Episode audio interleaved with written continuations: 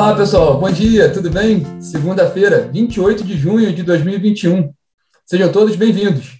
Eu sou Rodrigo Polito e este é o Minuto Megawatt de hoje, transmitido ao vivo pelo Instagram e disponível em podcast. Bom, hoje nós vamos fazer um, um resumo rápido da semana passada. Foi uma semana muito movimentada em termos de notícias no setor. Começou pela aprovação da medida provisória 1031, da privatização da Eletrobras, e terminou com leilões realizados na sexta-feira, tanto leilões de energia quanto leilão de privatização da CEA, né, do, da Amapá, nós vamos falar um pouquinho sobre isso.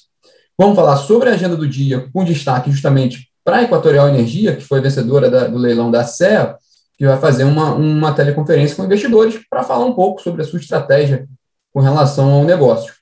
E também sobre a agenda da semana, né, com alguns destaques, entre eles, por exemplo, o, a reunião da, da OPEP, da, da, da Organização dos Países Exportadores de Petróleo, junto com a Rússia, para discutir um pouco sobre a, a estratégia com relação à oferta de petróleo depois daquele corte anunciado desde o ano passado, né, é a estratégia que, que, que a OPEP vem mantendo e que, e que a gente tem visto uma, um, uma forte valorização da commodity, né, como a gente até destacou aqui em um dos bate-papos da semana passada. Bom, vamos lá. Vamos lá fazer esse pequeno resumo aqui, rápido, da semana passada. Ela, a semana passada começou quente, já com a aprovação da medida provisória 1031 na Câmara dos Deputados, né? Aprovou aquela versão final da, da medida provisória, já com, a, com, com boa parte das emendas acrescentadas pelo, pelos senadores, né? Foi o principal tema da semana passada. Teve, teve muita discussão, muita repercussão com relação ao próprio tema da, da, da privatização em si, mas também com relação às emendas, foi muito discutido, a gente discutiu aqui também, e sobre esse ponto é interessante, a gente tem um, material disponível na plataforma explicando tudo sobre a, sobre a medida provisória, todas as dúvidas, todos os temas incluídos, que podem, quem quiser buscar mais informações ou está com alguma dúvida com relação ao, ao processo todo, tanto da privatização em si, da, tanto da, perdão, tanto da capitalização ali, todo o modelo de capitalização que vai resultar na privatização, quanto com relação aos outros itens incluídos na medida provisória. Está tudo disponível lá na plataforma para quem quiser para quem quiser acompanhar um pouco mais. É, também outro tema que que está sendo discutido, bom, que está sendo discutido porque com a aprovação na Câmara, o que, que falta agora é a, a sanção presidencial do, da MP, transformá-la em lei, e em paralelo já está sendo conduzido o trabalho pelo BNDES para, e também com, com apoio da própria Eletrobras justamente para desenhar o modelo de capitalização dessa operação, que a expectativa do governo é realizar em janeiro do ano que vem. É, também está sendo discutido a partir de agora né, mais detalhes com relação à segregação da, da Eletrobras, com essa, fazendo, fazendo essa nova empresa estatal ou, ou, de sociedade de economia mista, mas majoritariamente estatal, que vai ficar com a participação da eletronuclear, né, com os investimentos na área de geração de energia nuclear, e também com a participação do Brasil na hidrelétrica de Itaipu, que não pode ser privatizada. E a semana também terminou com dois leilões muito interessantes. O primeiro foi o leilão de termoelétricas, né, o leilão de energia existente, que havia possibilidade de contratação de energia nova, voltado especificamente para termoelétricas a gás natural e a carvão. O, foi, é, é um leilão dividido em dois, né, foram leilões sequenciais, um a menos 4 um a menos 5. Um, forne, um negociava contratos para início de fornecimento em 2025, o outro, realizado em seguida, é, a menos 5, com início de fornecimento de energia a partir de 2026. Os dois leilões foram vencidos pela Petrobras com a mesma termoelétrica, com a termoelétrica de Cubatão, em São Paulo, movida com, com gás natural liquefeito. Ao todo, os dois leilões negociaram cerca de 160 megawatts médios da usina ao preço de R$ 151,15 por megawatt-hora no primeiro leilão, na menos 4, e R$ 172,39 por megawatt-hora no segundo leilão. De acordo com o Ministério de Minas e Energia, o, leilão vai movimentar, eh, os dois leilões, vai movimentar um valor de 3,4 bilhões de reais ao longo do, dos contratos, né, ao longo dos anos do, dos contratos. É, bom, o, o leilão foi totalmente dentro do esperado, quer dizer, praticamente dentro do esperado, assim, porque já era esperado uma demanda muito baixa, só que acho que surpreendeu demais por ser muito baixa mesmo, né? foi muito baixa. É, e apenas um vencedor, apenas a termoelétrica da, da Petrobras, né? a GNL. É, o, o que é um pouco interessante agora é que o. Bom, a gente conversou com investidores da área de geração termoelétrica, eles justamente eles já haviam, já esperavam que fosse um leilão pequeno, mas que pudesse contratar mais térmicas. De qualquer forma, a estratégia dos investidores termoelétricos, nesse momento, é de fato aquele leilão de reserva de capacidade que está sendo estudado pelo governo, que pode ser implementado no segundo semestre. É, é, é os empreendedores estão apostando as fichas nesse leilão. E o outro leilão foi o outro leilão realizado na sexta-feira, foi o da Companhia de Eletricidade do Amapá, a CEA, né, a distribuidora, vencido pela Equatorial Energia, que foi a única participante. Como a gente falou na semana passada, né, se nos leilões de energia a questão preocupante era a demanda, leilão, no leilão da CEA a questão era a oferta, só teve um participante mesmo, a, CEA, a, a, Equatorial, a Equatorial Energia, ela, por estar sozinha ali, ela também não ofereceu nenhum desconto na sua proposta e arrematou a distribuidora por 50 mil reais. É, de acordo com o BNDES, os investimentos previstos na CEA são da ordem de 2,4 bilhões de reais nos próximos 30 anos, com sendo meio bilhão de reais já nos próximos primeiros cinco anos. É, o, apesar do valor baixo ali, né, de aquisição da CEA, é importante destacar que, que a Equatorial leva também a dívida da empresa, leva esse compromisso de investimentos, então é todo um pacote. Mas, de fato, foi uma operação interessante. E a CEA, é, é, a Equatorial, ganhando aí uma participação maior no setor, né? É, passa a ser a sexta distribuidora adquirida pelo grupo. O grupo começou lá atrás, adquirindo a Semar, do Maranhão, com destaque numa recuperação surpreendente da, da, dos indicadores da distribuidora.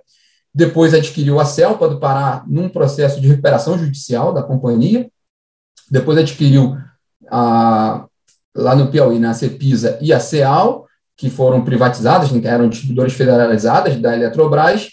Recentemente, agora, levou também a companhia, a distribuidora estadual do Rio Grande do Sul, a C3E, e finalizando agora com a CEA do Amapá, contemplando ali agora seis distribuidoras no portfólio, com, com uma sinergia bem interessante lá no norte, né, Maranhão, Pará e, e a né, uma área extensa, e, e confirmando o que a Equatorial tem feito e tem declarado publicamente, né, é, é, de que a estratégia dela é de expansão, com destaque nesse setor, destaque também no setor de transmissão de energia, que ela vem, vem obtendo bons resultados, e o interesse dela também declarado no setor de saneamento. Ela ainda não adquiriu nenhum ativo, mas ela nessa área, mas ela tem reforçado que ela tem interesse e também ela participou agora, mais recentemente, do leilão da SEDAI, também da, da companhia aqui de saneamento do Rio de Janeiro, mas sem, sem sucesso. Né? Nesse caso, ela não arrematou o, o ativo, mas está dentro da estratégia dela de crescimento nesses segmentos.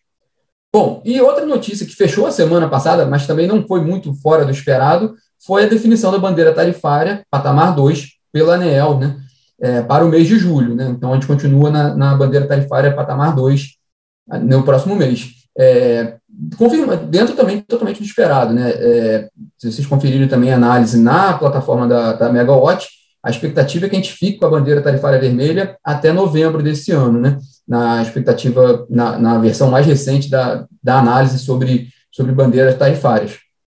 Vamos falar um pouquinho do destaque dessa semana, começando por hoje. Né?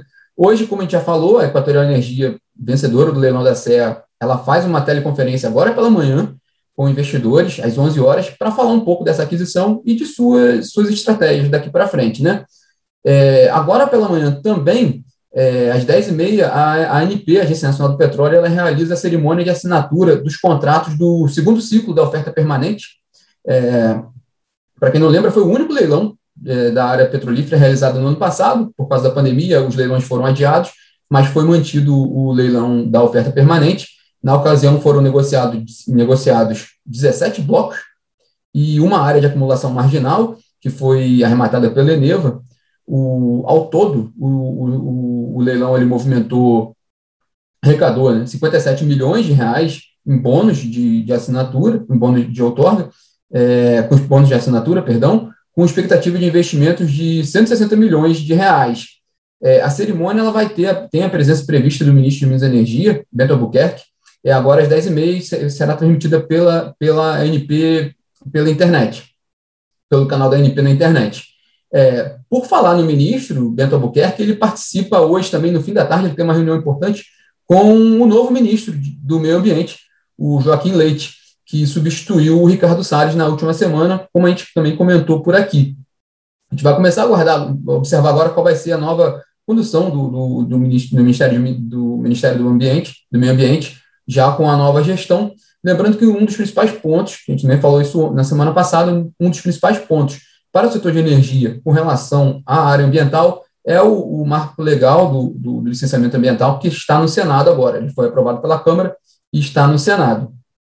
Continuando a nossa semana, é, outros destaques, né, que a gente vai, mas aí a gente vai abordar mais detalhadamente nos próximos dias, mas só para pontuar aqui rapidamente, essa semana a ANEL deve, deve analisar aquela proposta da revisão dos valores e das faixas de acionamento das bandeiras tarifárias. Há uma expectativa de correção nesses valores. A gente tem um material amplo também na Megawatt sobre esse tema, então vale a pena conferir quem tiver mais interesse. Há um destaque também para amanhã, é, a, é a, o reajuste tarifário da Enel São Paulo, antiga Eletropaulo, maior distribuidora de energia do país em mercado. Então, também é um tema importante que a gente vai abordar com mais detalhes amanhã.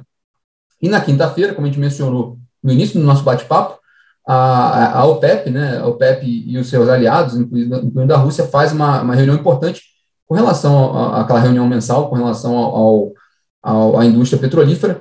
Lembrando que o petróleo, eu, eu não chequei, não, não vi ainda hoje qual o valor que estava, na semana passada ele havia rompido ali a barreira dos 75 dólares, o barril do Brent, mostrando uma nova, uma nova tendência. Né? É, a última vez que ele tinha fechado uma cotação acima de 75 dólares havia sido em outubro de 2018, e há uma expectativa no mercado com relação a, ao, ao que pode ser a definição dessa reunião, embora há uma sinalização da OPEP de manter aquela estratégia de que ela fez um corte grande no ano passado e vai reduzindo o corte aos poucos, conforme ela vai vendo ali o comportamento do mercado.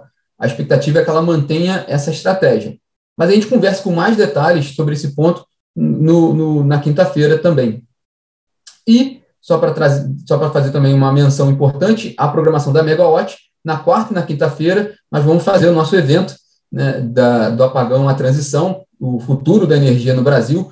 São dois eventos, na, são dois dias de evento, com, com webinários importantes com autoridades e executivos do setor elétrico, discutindo principalmente os rumos do setor, né? É, o futuro do, do, setor elétrico, justamente nesse ambiente de transição energética, faz parte do pacotão todo que a gente produziu esse ano, esse mês, com relação ao, ao registro do racionamento de energia em 2001 e a modernização do setor. É, esse pacotão inclui também a série de podcasts. Nós já publicamos seis, cinco episódios e o sexto episódio também vai ao ar esta semana, que fecha justamente a série, discutindo justamente essa, essa o que precisa, o que, o Brasil, o que, o setor elétrico brasileiro precisa fazer para os próximos 20 anos, né, para o futuro do setor, e também um paralelo, né, da crise hídrica atual com a crise de 2001. Então, fica o convite também para vocês acompanharem tanto o podcast quanto os webinários na, o, do, do evento, tanto na quarta quanto na quinta-feira. Bom, pessoal, esses são os destaques de hoje e da semana e vamos nos falando. Tchau, tchau.